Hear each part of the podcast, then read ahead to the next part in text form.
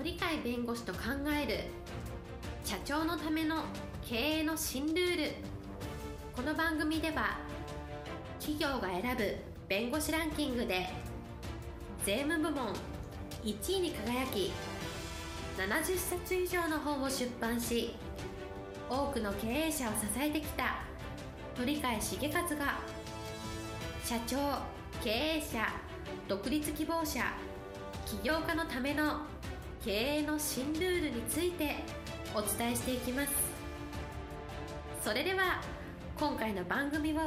お楽しみください。皆さんこんにちは。お元気でしょうか？元気がすべての源です。鳥飼です。はい、パラリーガルの高瀬です。今日はですね成長の原理原則は何かっていうそれが実はテーマです。はい、今日のテーマ、成長の原理原則は何かということなんですけれども、おそらくいろんな意味での原理原則ってあると思うんですけど、やっぱ根本的なところが一番大事だと思うので私もそうですし聞いてくださる方もみんなそうなんですがやっぱり自分っていうのは持ってるわけで自分っていうのはどうやったら成長できるんだろうなっていうのはみんなそれぞれの感覚を持ってると思うのでやっぱり原理原則みたいなものの方が確実性が高いし本質的だからそれが本当に飛躍のてこになるというふうに考えてるんでどこにその成長の基本根っこというのか原理原則があるのかっていうのを今日は考えたいと思っております。はい、成長の原理原則、どこにその根っこがあるか、その大事なところですよね。結局、あの成長っていうのはこの会社はあの成長性が高いよとかこの人はなんか成長するんじゃないかとかさまざまなものがあるんですけどその時の成長ってどこを見るかっていうのがあると思うんですけど、やっぱり最終的にはある組織があるとしたらその組織って人間が動かしてる。えー今は AI とか IT とかさまざまな機械的なものがあるからそれが動いて企業がやるとってそれを動かす人あるいはそれを動かす原理原則を考えて動かし方とか使い方とかいうのを考えて全部人間なのでね。最終的にやっぱり成長を決めるかどうかは人間次第自分次第だと思うんですけど、はい、その時にどういうところに焦点を当てると成長っていうのはある意味で必然的になるかっていうのをやっぱり考えてみる必要があると思うんですね。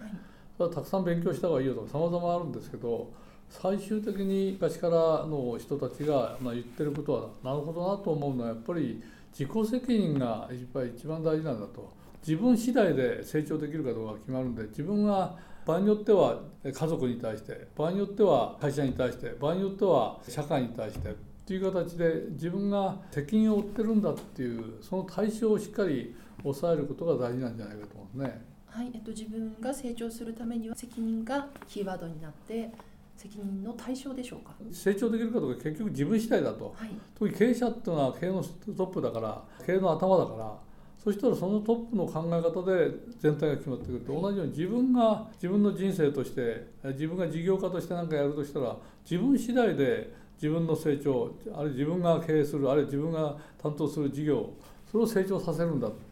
それに対して自分が責任を負うんだって感覚があるかないかが最大の課題ではないかと思うんですね。はい、特にあの私はいつも松下幸之助さんみたいな人を出すんですけど彼が書いた本の中にこれは非売本で出てきてんで販売されてない時期があったんですよ一時だけあの PHP の方から販売されたことなんですけどそこに書いてあるのは何で社会的責任論かというと自由競争の原理で実は自由競争社会ができてると日本もそうだと。その自由競争社会の中で勝ち組と負け組が出てくるわけですけど勝ち組は何かっていうと社会的責任を大きく負った方が勝つんで社会的責任を小さく負った方が負けるんだっていう社会的責任に対する思いの大きいか小さいかによって勝敗が決まってくるとこういう社会的責任論ってだから逆に言うと社会に対して自分は責任を負ってるんだと。だから社会のこういうとこが困ってるから自分はそれに対して貢献するんだっていうそういうのを社会に対して自分が責任を負ってるっていう自覚の強い人は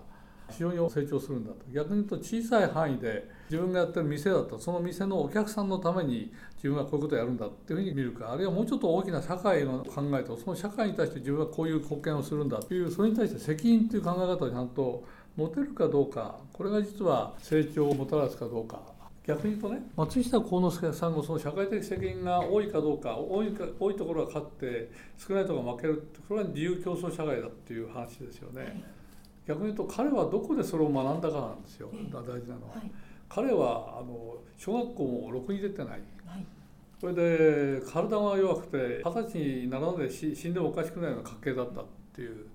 その中で都市空間で何もないとこから始まって、はい。出地から始まってるんですから。それがそういうのに気づく。それで実際に世界的な企業を作っていくわけですね。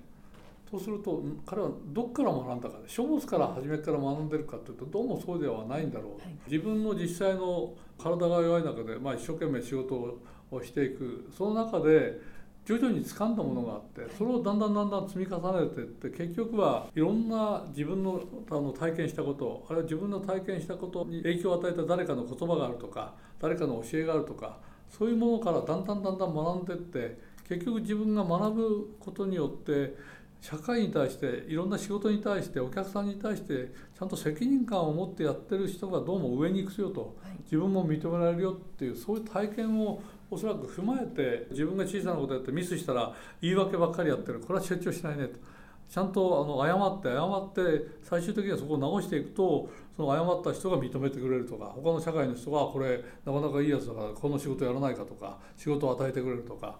いうような形を経験を積んでいってやっぱり自分の体験を通しながらも人の話を聞いたり人の体験を、えー自分の成長につなげるような形にしてやっぱり最終的には社会に対してお客さんに対して従業員に対して責任を持っているところが経営としてはうまくいって大きくなるんだと